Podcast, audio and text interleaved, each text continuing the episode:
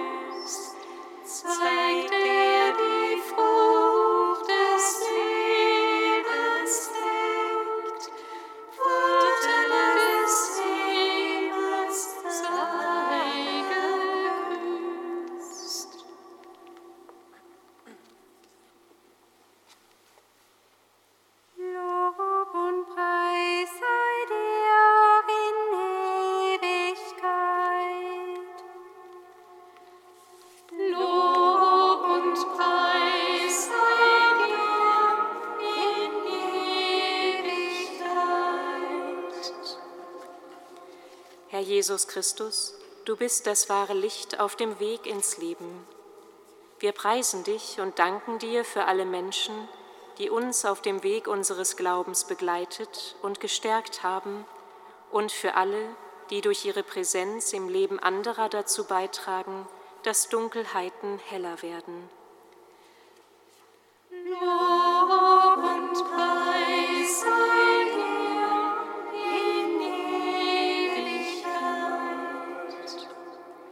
Herr Jesus Christus, du bist das Licht, das uns den Weg zum Vater zeigt.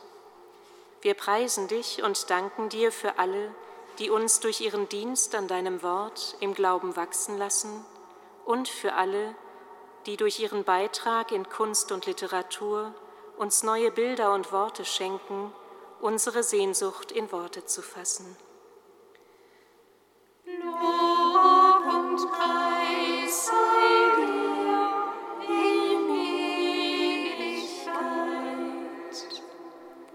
Herr Jesus Christus, du bist das Licht, das den Weg zum Frieden hell macht. Wir preisen dich und danken dir für alle, die trotz persönlicher Benachteiligungen und Rückschlägen an der verändernden Kraft der Liebe und Vergebung festhalten und für alle, die mitten in Hass und Gewalt ganz konkrete Schritte der Versöhnung wagen. Lob